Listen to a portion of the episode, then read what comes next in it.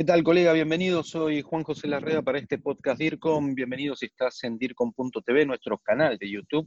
O muy bienvenido también si estás en el podcast DIRCOM, en Apple Podcasts, Google Podcasts, Spotify. Y rápidamente quiero ir al tema en esta cuarentena y pandemia mundial que estamos viviendo. Realmente la estamos sufriendo, pero vamos avanzando y tratando de, desde el Grupo DIRCOM, tratar de gestionar el conocimiento de comunicación y aprovechar para formarnos, actualizarnos, etc. Voy a hablarte de resiliencia, pero como siempre hago, y trato normalmente de tener a mi lado a quien sabe sobre temas específicos. Entonces hoy voy a hablarte de resiliencia organizacional con Fernando Vélez Montero, amigo de hace muchísimos años, de hecho mis hijos le dicen el tío Fer, eh, chileno, pero que vive ya hace mucho tiempo en Bogotá con su mujer y su hermosa hija. Te hablo del doctor Fernando Vélez Montero. Fernando, estás en Bogotá, bienvenido al podcast DIRCON, ¿cómo estás? Hola Juanjo, ¿qué tal? Buenas tardes. Sí, acá estamos en Bogotá, un gusto. Bueno, Fer, mira, te convocamos y para no dar tantas vueltas, eh, como decía al principio, estamos viviendo en una cuarentena, nos obligaron, eh, tenemos que estar encerrados, pero a la vez hay que estar trabajando. Mi organización, quiero hacer foco Fer en la organización, mi organización quiere que yo siga respondiendo, pero a la vez también me pide que trabaje de una manera de la cual no han sido, no hemos sido preparados, teletrabajo. Aprovecho para decirte que tenés, y acá te lo anoto, clases de teletrabajo, videoconferencias, acá en el podcast o en el canal dircom.tv. Fer, y a la vez, el sentimiento de la organización, de un momento para otro me encuentro encerrado en mi casa con mis hijos dando vuelta, el perro que torea, mi hijo que usa la Play, mi hija que hace videoconferencias. En el trabajo me están pidiendo resultados, el ancho de banda del router, eh, mi mujer viendo Netflix. Fer, la resiliencia, contame primero qué es, en breves palabras, breves. ¿Cómo se sale o cuál sería la resiliencia organizacional? Pequeña, mediana o grande tu empresa, no importa, pública o privada? La resiliencia organizacional es la capacidad de una empresa de transformar la adversidad, revertir lo complejo, el trauma, resignificarlo y en un minuto retomar el vuelo. Cuando yo escribí Resiliencia Organizacional y lo lancé en la OIT hace sus buenos años atrás, fue entendiendo que frente a la crisis, bajo este escenario de social incertidumbre, las empresas tienen que ser fuertes, flexibles y adaptativas para lo que venga, sostener el proceso. Entonces yo diría que la resiliencia se pensó para momentos literalmente que yo jamás me imaginé que iban a ser como este. Pensé que podían ser fusiones, crisis económica, pero este escenario nunca lo, imaginé. Y en el fondo yo diría que está pensado para blindar a la empresa en el momento adverso y darle vida eh, en un presente y en un futuro bajo un contexto que obviamente no lo tenemos claro, pero sí que la organización va a poder sostenerlo bastante dignamente. ¿Qué debe hacer, Fernando, una organización, como te decía antes, no importa su número, que se encuentra en este escenario donde se, hay manejos de ansiedades, mm, temas psicológicos, nerviosismos, eh, las cosas deben seguir, los procesos laborales, organizacionales deben continuar. Eh, vos escribiste varios libros y de hecho los estamos aquí poniendo y, están leyendo. Tenés mucho para poder enseñarnos al respecto. ¿Por dónde podríamos empezar, Fer? Yo te diría que buscar ciertos factores críticos de éxito que hay que cuidar en la empresa a lo largo de, de toda la vida para cuando venga el momento de adversidad sostenerlo. Ahí está la participación, la capacitación, el liderazgo, la comunicación, el, aprendizaje permanente, eh, el fortalecimiento ético. Por eso es que la resiliencia organizacional habla de tres grandes cambios que son relevantes. A ver, Fer. Uno que es el ontológico, que es el estudio del ser. Yo como organización tengo que saber quién soy, cuál es mi identidad, cuáles son mis creencias. Por otro lado, está el aprendizaje que tiene que estar en el campo de lo axiológico. Lo axiológico es el estudio de la ética, de los valores, porque hoy día una organización, si no tiene una dimensión ética compartida, obviamente se desploma. Y lo último, que es lo no seológico, que el estudio del saber, del conocimiento. Entonces también acá vamos a tener que empezar a aprender de otra forma. Vamos a tener que articular un conocimiento vivo, dispuesto, en donde la gente desde un empoderamiento real pueda crear un conocimiento y compartirlo y hacerlo eh, dinámico dentro de la organización. Entonces, una organización es fuerte, flexible, adaptativa cuando sabe quién es, cuando entiende que hay un marco eh, valórico compartido y en donde hay un conocimiento que es vivo. Y entendiendo también que la revolución industrial, Juanjo, las máquinas funcionan con los músculos de las personas. Hoy día, la sociedad del conocimiento, el conocimiento fluye desde redes conversacionales. Por eso que acá eh, la ontología del lenguaje, el coaching ontológico y todo eso hace, hace un, un, tremendo aporte, porque en el fondo la agilidad organizacional para tomar decisiones y adaptarnos a los nuevos escenarios pasa por nuestra capacidad conversacional también, tanto entre los líderes, los líderes con los equipos, entre la jefatura, entre el mismo equipo, entre las áreas, todo eso. Grupo DIRCOM, gestión del conocimiento latinoamericano en comunicación y por expertos latinos. Ahí estás diciendo algo que también me iba viniendo a la mente mientras ibas hablando y demás, ¿no? La conversación de los líderes, de los integrantes. Te pregunto, Fer, eh, eh, en este sentido, por cómo venimos hablando, ¿cómo conecta la mm, resiliencia organizacional con la comunicación interna, con el público interno, que hoy, como te decía al principio, estamos en distintos lugares y que hasta tal vez muchos se puedan llegar a estar sintiendo, no sé si abandonados, pero solos. Bueno, es que es así. Mira, te voy a dar un ejemplo. La semana pasada estuve dándole una charla sobre resiliencia a una empresa de Centroamérica, que recién en enero se habían fusionado, ojo, recién en enero se, se, habían fusionado y casi no se conocían y empezó la pandemia y cada uno está en su casa y tienen que trabajar en conjunto como un cuerpo organizacional, pero tiene una dispersión cultural, dispersión cultural tremenda. Entonces yo te diría que la comunicación está al servicio del entendimiento humano. Yo siempre le digo a los DIRCOM, informar es dar y comunicar es entenderse. Todo lo que son las campañas, los soportes comunicacionales, la narrativa, todo eso está al servicio de algo que es previo, que es la conversación y que es el entendimiento. Y que el entendimiento es la validación del otro desde la diferencia. Entonces, cuando yo tengo una organización cohesionada, que literalmente tiene un propósito común, que tiene prácticas conversacionales en donde está la validación y el respeto, y en donde coordinan acciones, porque la conversación lo que hace es coordinar acciones. ¿Y desde dónde? Desde la confianza. Entonces, fíjate el drama de esta crisis. La clásica empresa que tiene el liderazgo capataz, muy latinoamericano, palo, coerción, sometimiento y miedo, está hoy día, esos líderes, entre comillas líderes, están desesperados porque no están controlando a su gente, no la están mirando, están en la desconfianza y obviamente que cada una de esas personas va a estar en su casa trabajando al ritmo que quiere, porque no hay control.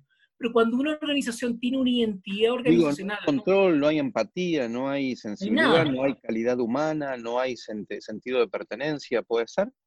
Exacto, cuando yo en fondo tengo una organización disfuncional como la que tú describes, obviamente que esa organización tiene menos poder, menos capacidad de adaptación, de reorganizarse y de alinearse bajo este escenario que es una amenaza. Pero si estamos en una organización con un liderazgo coach que acompaña procesos de aprendizaje, que desafíe también con una dimensión emocional mayor, que está al servicio de la organización, que está por el entendimiento, no por la, imposición de la idea. Obviamente que hay una organización viva que va a estar en la creatividad, la innovación, en la colaboración. Entonces, ¿cómo pasamos del clásico equipo que está en la competencia interna, que es clásico, y tú lo sabes, a un equipo que está en la colaboración? Cuando yo estoy en la colaboración, estoy en servicio, y desde ahí todo fluye.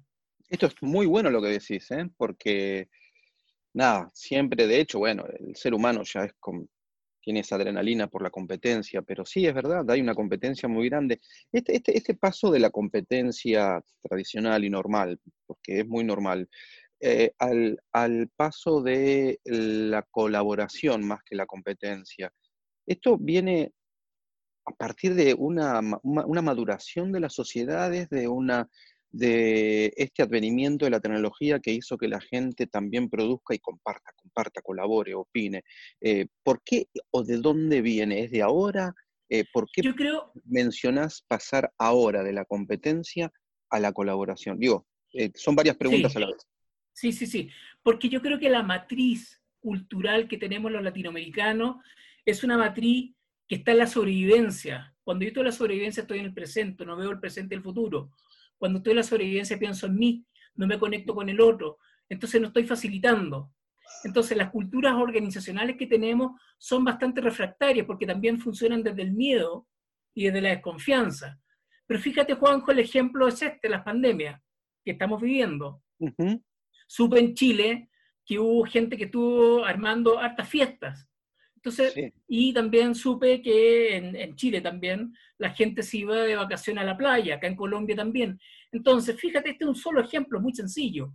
Cuando yo estoy frente a un momento de adversidad donde la vida está en juego y entiendo que eh, el aislamiento es la única solución para combatir el virus porque no hay, no hay vacuna, no hay nada, y yo voy igual a la fiesta o voy igual al paseo y me da lo mismo, es porque yo estoy solamente pensando en mí. Cuando me veo a mí, no veo al otro. Y cuando no veo al otro, no está la colaboración y no está el cuidado. Eh, al escuchar decir una persona que hace todo eso, lo que primero se me viene a la mente es el egoísmo, el pensar solo en como decís vos. También, también la ignorancia, ¿no? El, el, ser ignorante con lo que significa la palabra ignorancia. Una cosa es yo pienso solo en mí, me importa nada el otro. La otra también es ser, además, ignorante, ¿no? Son dos cosas. Juanjo, es que la ignorancia conecta con otro elemento también, que es la emoción. Cuando yo estoy, porque entonces tenemos que entender que son la emoción y los valores los que nos predisponen a la acción. Si yo vivo en el individualismo y solamente me veo el ombligo y vivo para mí, obviamente que no estoy al servicio del otro. Y hoy día lo que se requiere para tiempos de crisis, se requiere andar en manada, se requiere la, la, la, la, conexión, la red, que es dialógica, por supuesto, pero también es emocional, pero también es axiológica. Entonces, las organizaciones que sobreviven a las crisis son organizaciones que están afiatadas, que están en, yo te diría, en la confianza absoluta, que no importa que tú estés en tu casa, yo sé que tú vas a dar el 100% en tu casa. Entonces la pregunta es, y yo creo que la trampa es, ¿qué tipo de cultura organizacional tenemos hoy día para abordar la crisis? ¿Qué tipo? Porque ¿qué es la cultura? Son las creencias y los valores que se llevan a prácticas conductuales. Entonces, da lo mismo que tú me digas que tu cultura es esto, esto, esto. Yo quiero ver tu conducta, quiero ver cómo tú te manejas en el hacer diario. Y desde ahí yo te imito. Entonces, yo creo que desde la comunicación hay que entender, porque está la identidad, que el quién soy yo, la imagen, cómo me perciben, y la reputación es la conducta sostenida en el tiempo. Todas las caídas del mundo político, religioso, empresarial, en todos los países de la región, y lo sabemos, es porque la identidad es laxa. Porque el quién soy yo no tengo claro ni los valores que tengo, eh, ni, ni, mis creencias. Entonces, como tengo una identidad laxa, me defondo. Cuando recorro los distintos países de Latinoamérica y veo exactamente lo que estás diciendo. Pero claro. Me causa tristeza. Y por eso, fíjate que nuestras gobernanzas son tan difíciles, pero porque nuestros líderes también tienen esas matrices. O sea, te digo, mi tesis doctoral es sobre el liderazgo en América Latina y veo lo mismo, Juanjo. Los líderes declaran un cambio, vamos a cambiar, listo. Y ese cambio dura seis meses, no lo sostenemos. Entonces, hay un tema que es conductual y que viene en nuestra estructura, que es valórica y que obviamente que esto es arquetípico, viene para atrás. Es bastante, te digo, viene de nuestros abuelos, viene muy para atrás. Entonces, el punto es, ¿cómo refundamos nuestras culturas organizacionales? ¿Cómo transformamos nuestras prácticas de aprendizaje? Eso me gustaría, Fer, para ir eh, redondeando. Eh, ¿Qué sugerencias y consejos das pensando en las organizaciones, como te decía antes, en este momento que se está viviendo, con toda esta explicación que nos diste, que está muy clara y nos abrís mucho la cabeza, en pequeñas, medianas y grandes, como para que tengan en cuenta, porque nunca es tarde para aprender, nunca es tarde para aportar, y los escalones de una escalera se suben de a uno, ¿no? No, no, no se pueden subir de a tanto, y podemos ir yendo hacia adelante, como dice Fernando, para tener una propia cultura sólida, constante, constante en el tiempo, ¿no? Porque eh, nos lo va a dar la trayectoria, que nuestros liderazgos, nuestros líderes, este, tengan en cuenta también estas cosas y que todo es a futuro. Quiero eh, destacar a Fernando que la crisis que viene viviendo Chile desde hace ya mucho tiempo, Fernando me la cantó hace unos 15 años.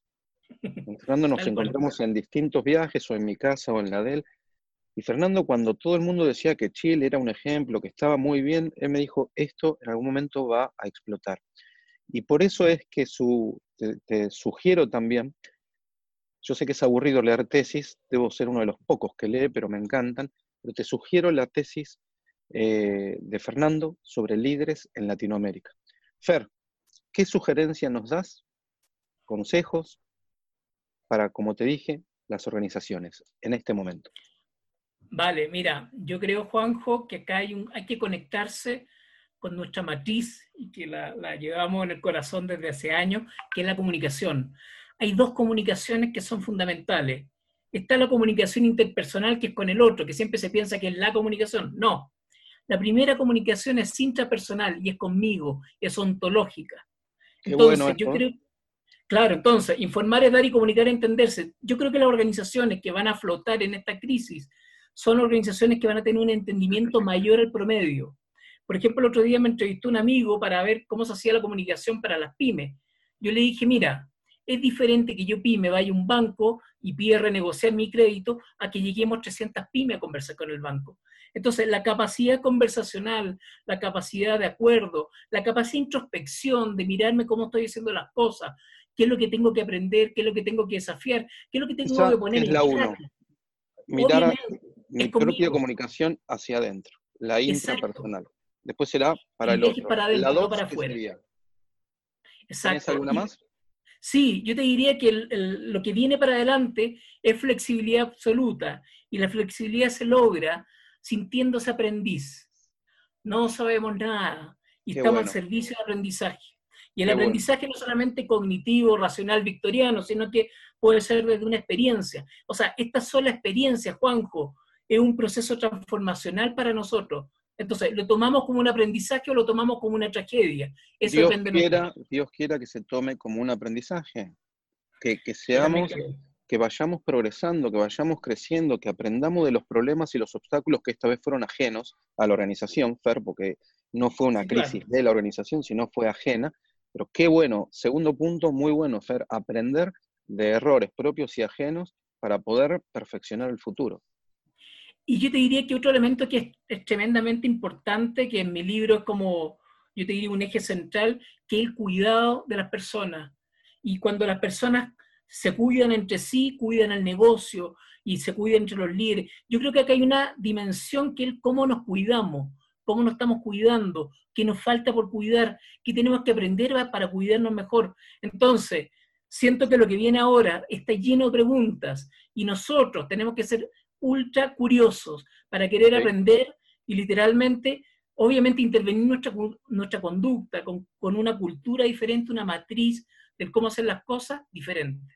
Eso es muy bueno, tener mucha curiosidad y viniste sosteniendo también en todo lo que fuiste diciendo, que es lo que también venimos repitiendo con otras entrevistas con otros colegas como vos latinoamericanos, que es tener en cuenta la calidad humana, no solo desde la organización, sino porque también nuestros públicos, internos y externos, pero principalmente el interno, también lo demanda.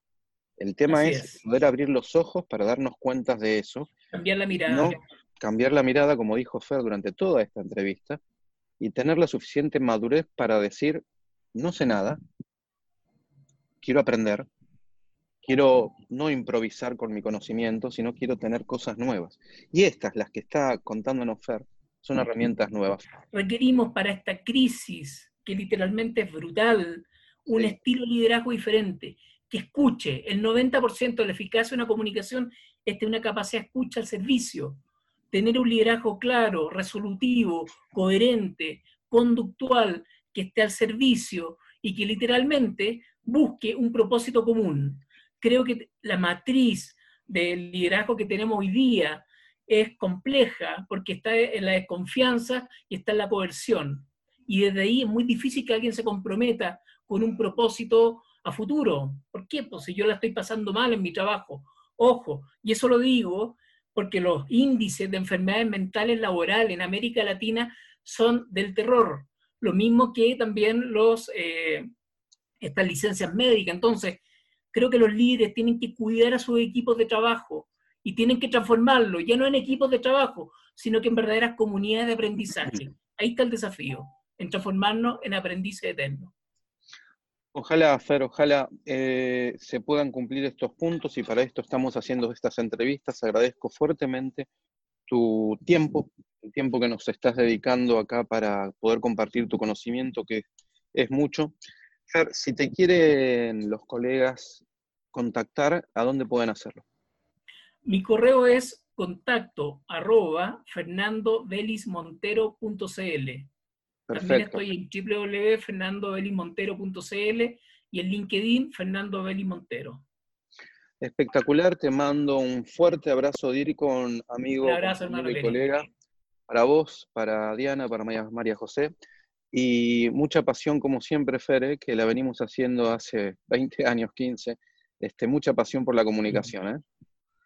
Muchas gracias, te felicito, es un regalazo poder conversar y, y co-construir entre los dos un escenario que por ahora es incierto, pero es desafiante. Mucho cariño.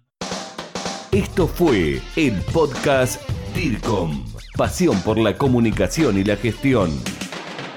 Grupo DIRCOM. Hablamos de comunicación en español. Hasta la próxima.